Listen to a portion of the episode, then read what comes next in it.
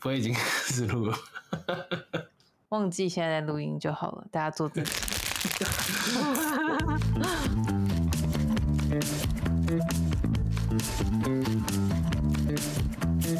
欢迎收听无与伦比，我是 Five。我是伦爸，我是阿比。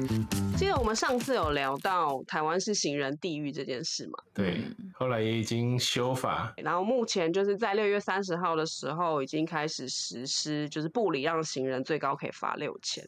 那我想问问看，你们已经这个已经上路了，大概快要一个月，你们走在走在路上，走在斑马线上的时候，有感这个这个制度跟这个状态有改善吗？我觉得有诶、当然我嗯，我可能比较多时候我不是走在斑马线上，我是骑着机车，但是我发现，呃，就我自己或是旁边骑机车的，看到嗯。行人走在斑马线上，哎，停下来的情形比以前多蛮多的，就是特别是特别是哦、就是当行人绿灯直走出去的时候，那可能机车要右转的时候，大家都会停等。嗯。对，这个是都会停等。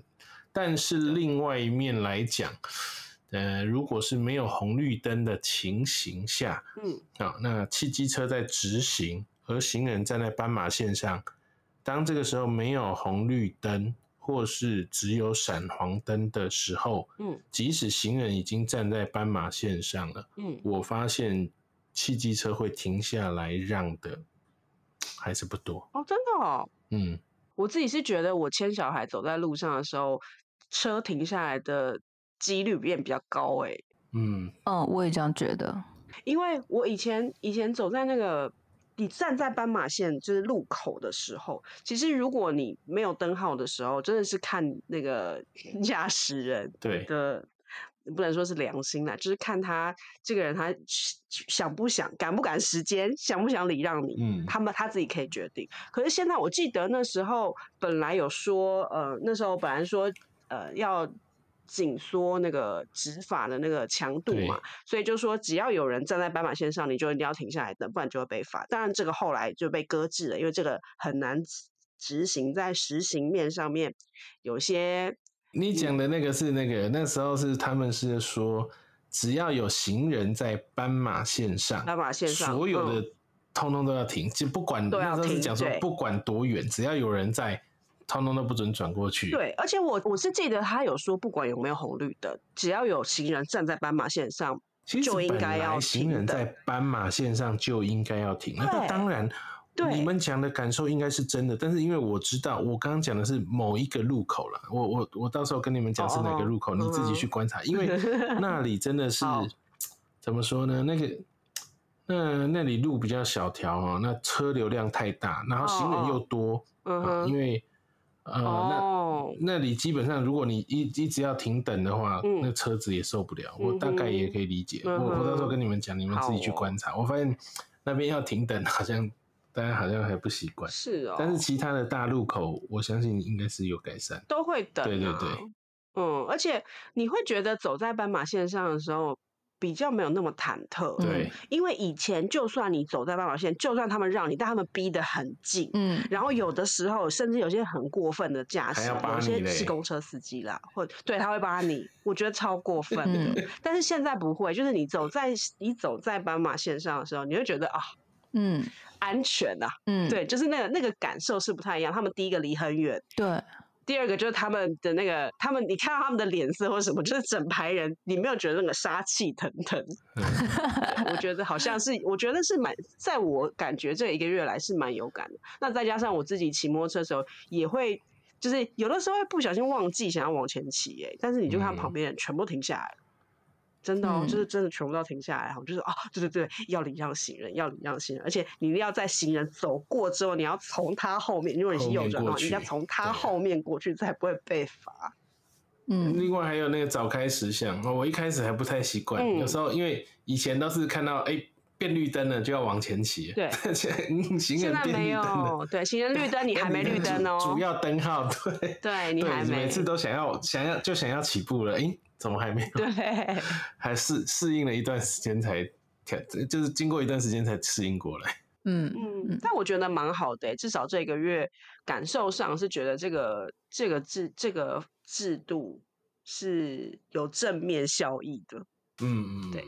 嗯嗯，但是啊，我也会发现有些行人，就是可能就是真的觉得大家会让他，所以他走的真的是慢条斯理，或者是边走边用斑马线上一边走机。对我心想说，你不要真的觉得没有没有驾驶会。就是会，就是让你这样。有些真的不长眼的，还是会撞过去。你还是要看一下左边跟右边，对。然后或者是有些人，他就是明明有斑马线，但他硬不走斑马线，他就从中间切西瓜，切个对啊，然后那个真的有时候会让你吓一跳。嗯，对，其实真的是行人应该是要走行人穿越道了，对啊，对啊，嗯，没错。我自己也觉得很有感呢、嗯嗯，我自己就是过马路的时候，因为其实我觉得，尤其我们牵小孩要过马路，其实我们很紧张，而且我们会等，走很慢啊、我们会等，就是而且我在路口的时候，我就会先等，然后会告诉他们说我们嗯要慢慢，我们要等，等到左边右边车子都都没有车子的时候，我们才才可以过去。但是他们现在，我可以感觉到车子很远的时候，他就开得很慢了，他就已经在等我哦了。然后后来，但是我他很开得很慢，我都还是不敢过去，我一定要他完全嗯停下来，我才敢过去。嗯，嗯，可是我我感受得到，他们几乎都会停下来，等我牵小孩过去，他们才会那个，就是他们很明显就是我在等你，你赶快过。没有没有你没有你赶快过，就是我在等你这样子。就是他们就是摆明我我就是我就是要让你对这样，而且我走的那几个路口其实都没有红绿灯，哦，真的、哦，但都有斑马线。嗯哼，所以大家都还是会停下来。对，因为我常走一条路是是没有红绿嗯。灯的，然后都是小路，但是有斑马线的。但、但嗯。是呢，我就我们我走的时候，我就会觉得嗯有差，而且我我我觉得还好，我觉得我旁边的行人也都很谨慎很小心哎、就是我们都都是虽然我们到斑马线了，但我们还是左看嗯。右看，确定车子真的会停下来，我们才敢过去。嗯，对，这是这这是应该是必必须的。但是因为我自己骑摩托车我真的会看到很多，因为我们附近有一个大学，就是有一些年轻的学生，他们就是会一边听耳机啊，一边用手机啊，然后晃来晃去啊。哎、可是过马过斑马线的时候不能用手机吧？当然不行啊！我我是说应该也会被开罚吧？哎、这个我不晓得哎、可能可以查一下行人能不能被开罚，因为真的其实蛮危险的，老实说。然后就再来就是有一些路口真的它其实红绿灯很那个时速很短嘛，可能真的是不到六十秒。比如说我我平常经过那个路口，它行人真的只有三十秒，嗯，然后你还会看到那种就是明明就剩两秒，他还要硬冲的那种。嗯，他就很快就要变灯了，然后他就还要硬冲，或者有的人剩一秒，或者他看到已经红了，然后已经行人号是变成红灯，但是红绿灯呃道路的红绿灯还没有变灯的时候，他就要过，其实那都很危险。嗯，但是我就觉得，哎，哎，硬冲不止行人会硬冲啊，这这开车的或对骑车可是开车的至少我油门还比较快啊，其实我觉得都危险，都危险。对，我觉得那冲冲出去的时候，真的也是都危险。嗯，我知道那种心情啊，有时候大家就觉得啊，不甘就冲，不不想就因为那一两秒，就是还是想要拼一下。但是，是哎，其实为了自己的安全，还是记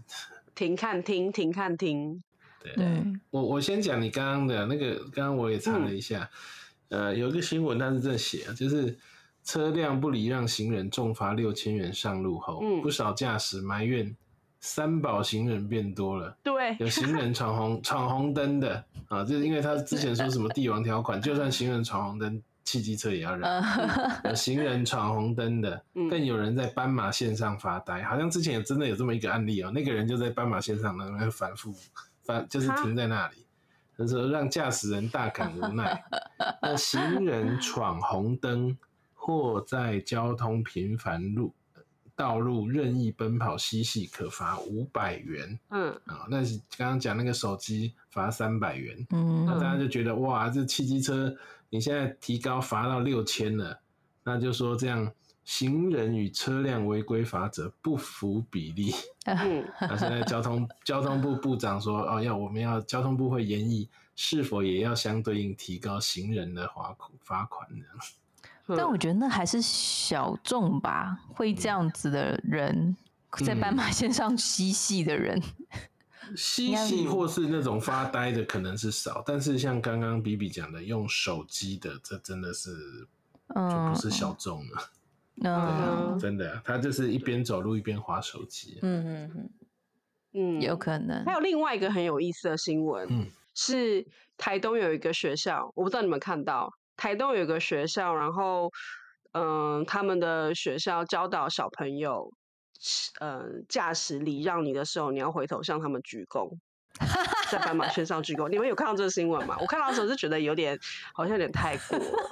我没有，我，也没有留意。你讲台东，我真的没有印象。台东，对对，它就是在台十一线旁边，省台省道台十一线很大嘛，然后车嗯速很快，因为那我记得那时候那边是有砂石车，我印象中了。鞠然后他们就是过了吧？就是你了不起，挥着手头致意一下就好了。他就是呃，他的报道就写他们学校就结合品格教育跟交通安全教育嘛，教导学生整队放学举手过马路，向驾驶挥手示意，快步过马路后在路边向左右停等驾驶人鞠躬敬礼致谢。这个应该是学日本的吧？我之前看到 赖群主有人传是日本小朋友过马路，他们是会把手举高，然后快步嗯通过，然后通过完会跟那应该是让驾驶注意他们。对注意，然后所以挥手，嗯然后会快步通过，他不会慢慢吞吞的。对，那快步通过完，他们也会跟司机，应该也是好像真的有鞠躬啊，他们应该是学日本。哦，但这就是有两方的意见呐、因为其嗯实驾驶停让是法令规定，为什么需要教育学童向他们鞠躬嗯道谢呢？嗯当然有一，就是有一些正反两方 都有一些争论了。但是我觉得看到这个这个这个新闻的时候，就觉得哎，蛮、有意思的。居然有个学校会这样教孩子，就是需要 他应该是要学日需要，学日本啊。对对对你这个让我想到我以前好几年前哦，哦，这个嗯恐怕十几二十年前的那个，那时候因为还没有这个所谓的什么这个。就是说要罚六千呐，那时候基本上我们行人都是停看盯先确认没有车，我们才那个。嗯那我记得那时候，哎、竟然有一部机车嗯主动让我，嗯所以我那时候就跟他点点头道谢。嗯，结果我朋友就说：“哎、你认识他、啊？”我说：“不认识啊。”他说：“那你干嘛？你干嘛跟他？你干嘛跟他敬礼这样嗯哼，不点头致意，我觉得是应该的？”啦。对啊，就是这是一种礼貌，就像我们现在牵小孩走在斑马线，或走在路上，有有车，他明明就不是红绿灯，他愿意停下来等你，我们也是会点头致意。嗯对我朋友，但我朋友他其实不是用点头致意，他就是他其实他就觉得我那样有点像鞠躬，其实就顶个头而已。但是真的是礼貌啊，就像汽车，我们有时候让的时候两部汽车叫、对一一个会叫会车主动嗯让对对方，对。对，哎，会车主动让的，然后过了之后，有的有的会挥手，按喇叭两下，对对对。挥手或者挥挥手表示，那有嗯。有的是按按两下，就已经过了才按哦，对。不是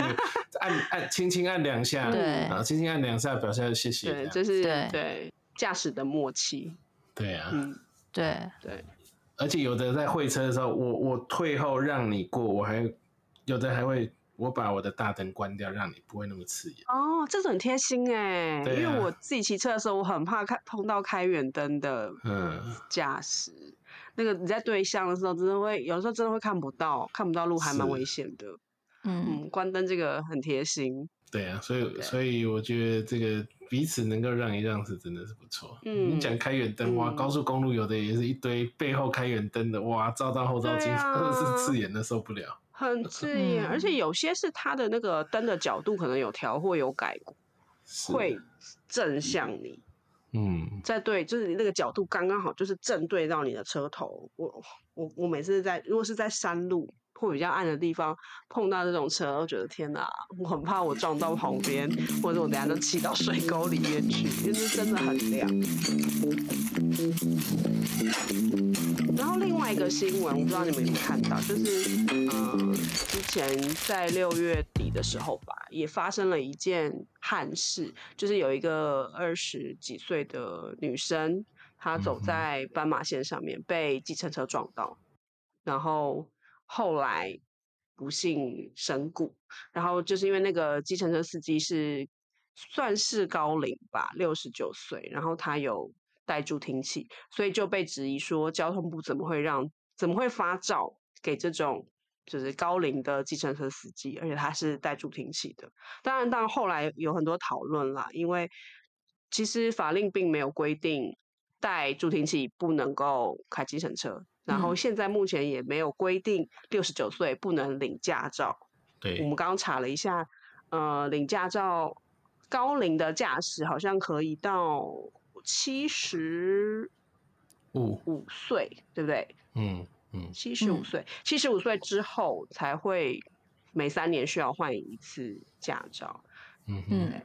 对，但是我觉得可以讨论的是那个高龄驾驶这件事情。嗯对你刚刚讲这个嗯。新闻，我本身那时候新闻出来，我可能没有留意到，嗯。是后来有人贴，就是贴文章说不要污名化听障的那对，我后来才知道有这么一件事。嗯。哼，对，那就像你讲的，对，因为听障人士法令并没有规定他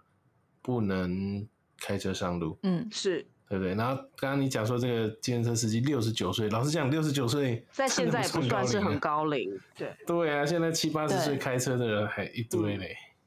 嗯，嗯。对啊。但是因为高龄驾驶在呃交通交通部道安委员会他们有一个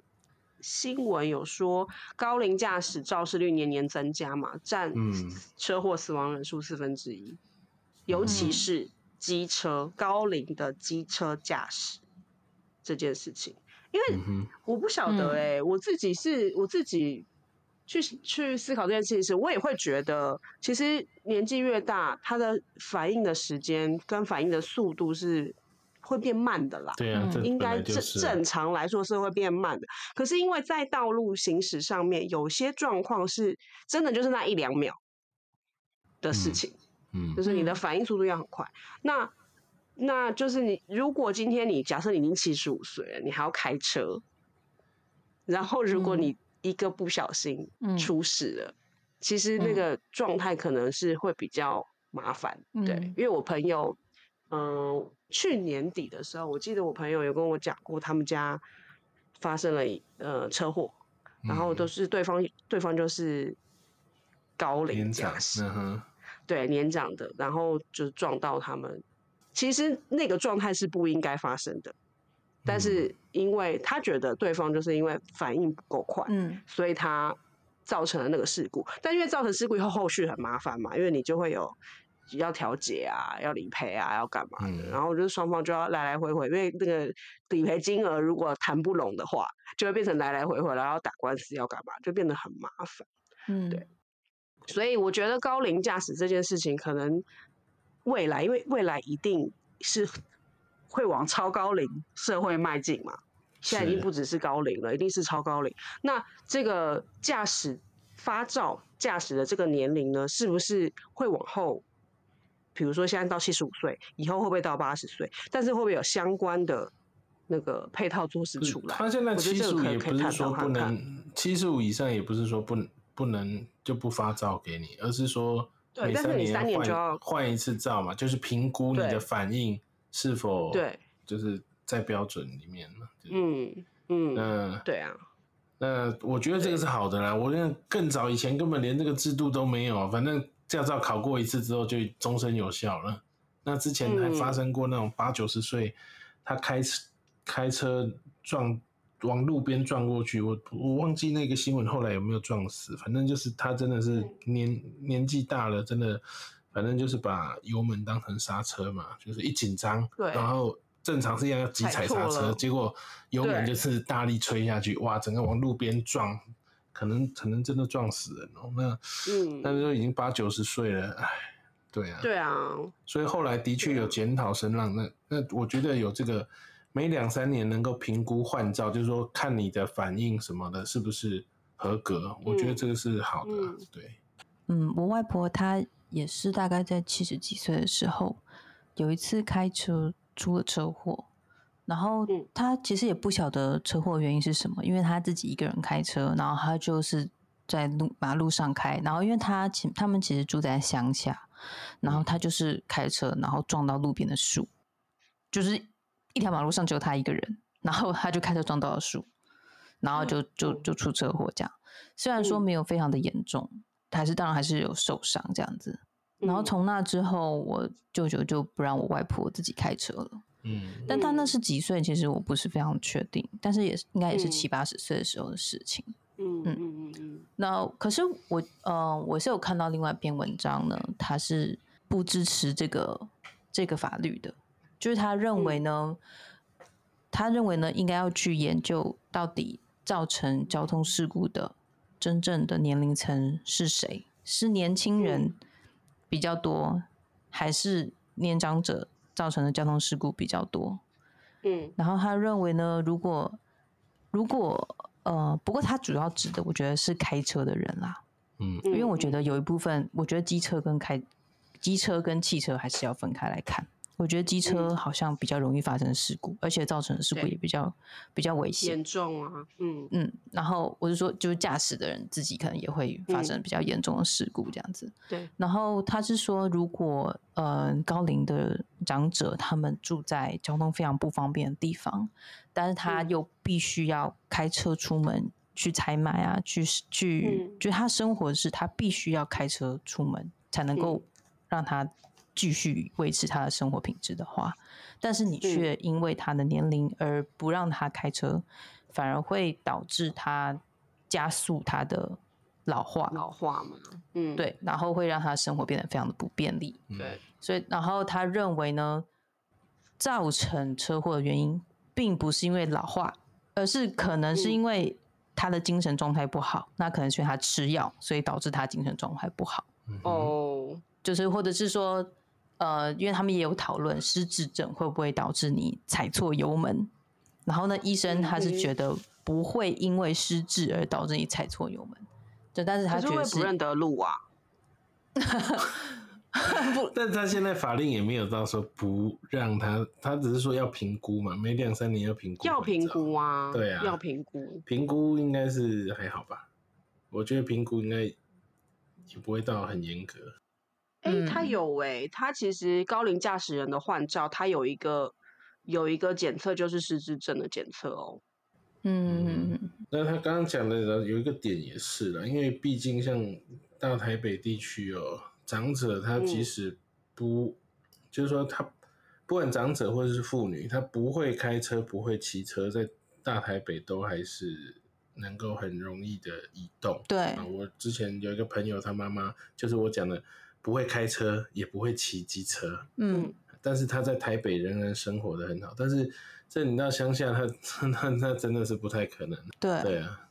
乡下他们没有汽机车，你让他一，那除非是他就只能在家附近走而已啊。嗯，对，我觉得还是根据他城市不同的情况，会有不同的情嗯形。就是应该在双北以外嗯都很难吧。嗯所以当时我看那个新闻，他就是说。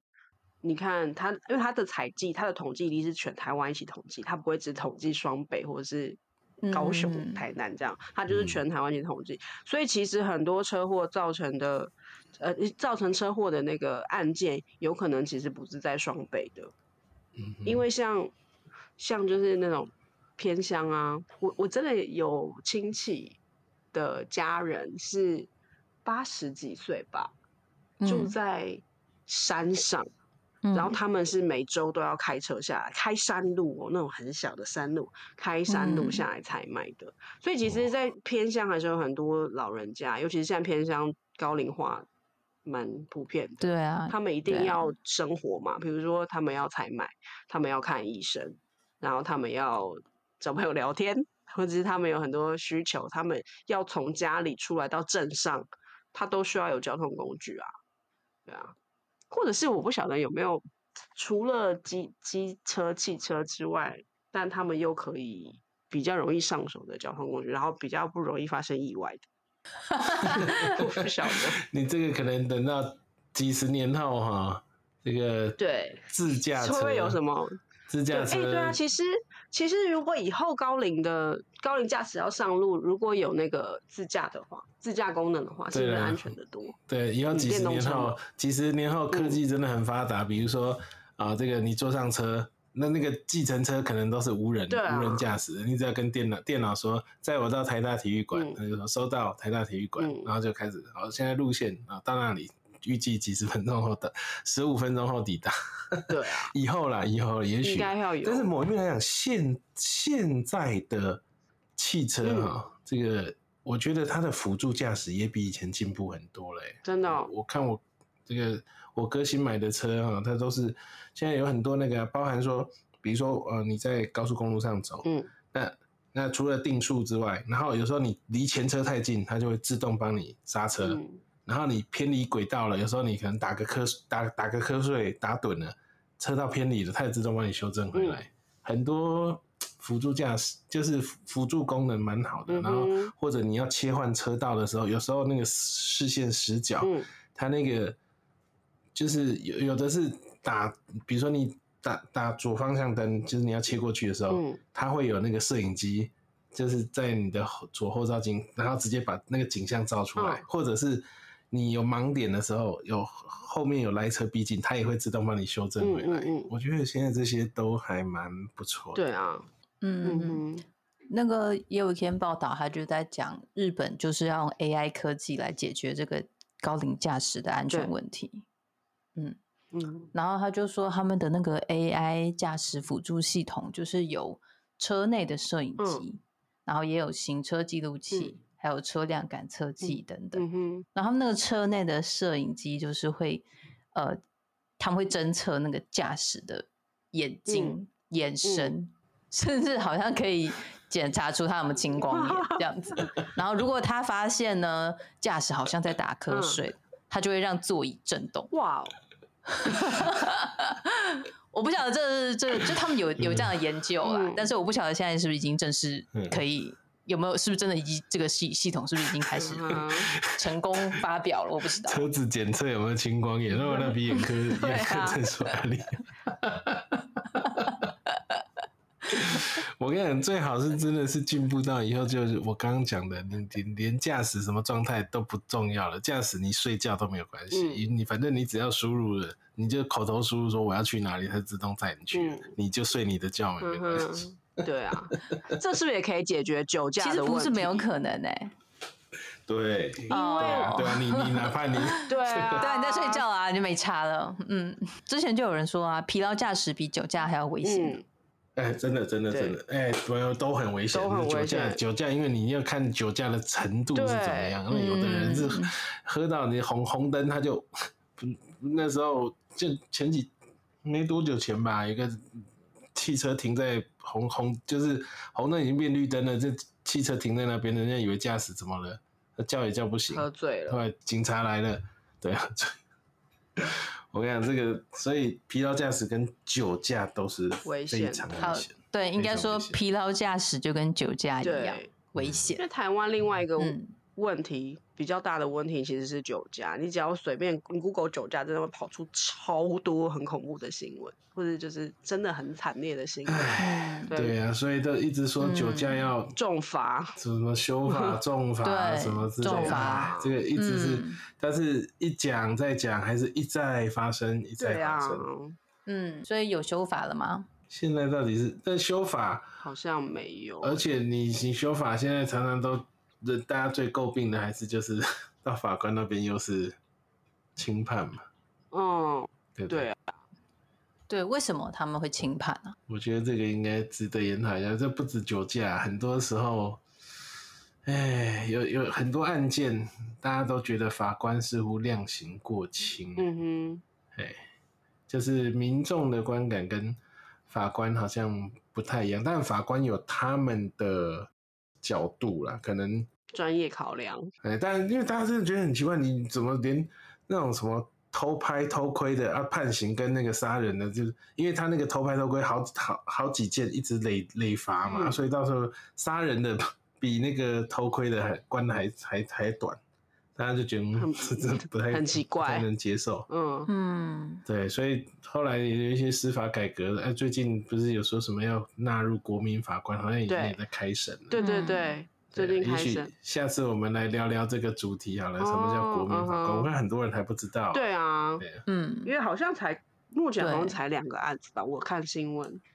目前是对对对对国民法庭好像只有两个案子。对啊，对，下次可以之前好像有做民做民调，大部分的民众对这个还是就是有的甚至连听都没听过，对啊那有的听过了，但还不晓得是怎么回事。对，也不知道他要干嘛。对啊，我也搞不对，太国民清楚。法官，嗯嗯，怎么样可以当国民法官？然后那国民法官要干嘛？对啊，我就会觉得说他好像是陪审制这样子，就是是不是跟国外的陪审团很像？诶、我们嗯，那我们国内不是走陪审制，是走参审制。好了，下一次下一次主题就来聊这个好了。对，嗯，好哦，这个我们下次再聊。那我们下一次就来聊一聊国民法官。好哦，嗯那今天我想时间差不多，我们的节目也就先停在这里。嗯，记得五星好评，欢迎各位给我们五星好评，并订阅我们的节目。拜拜。拜拜。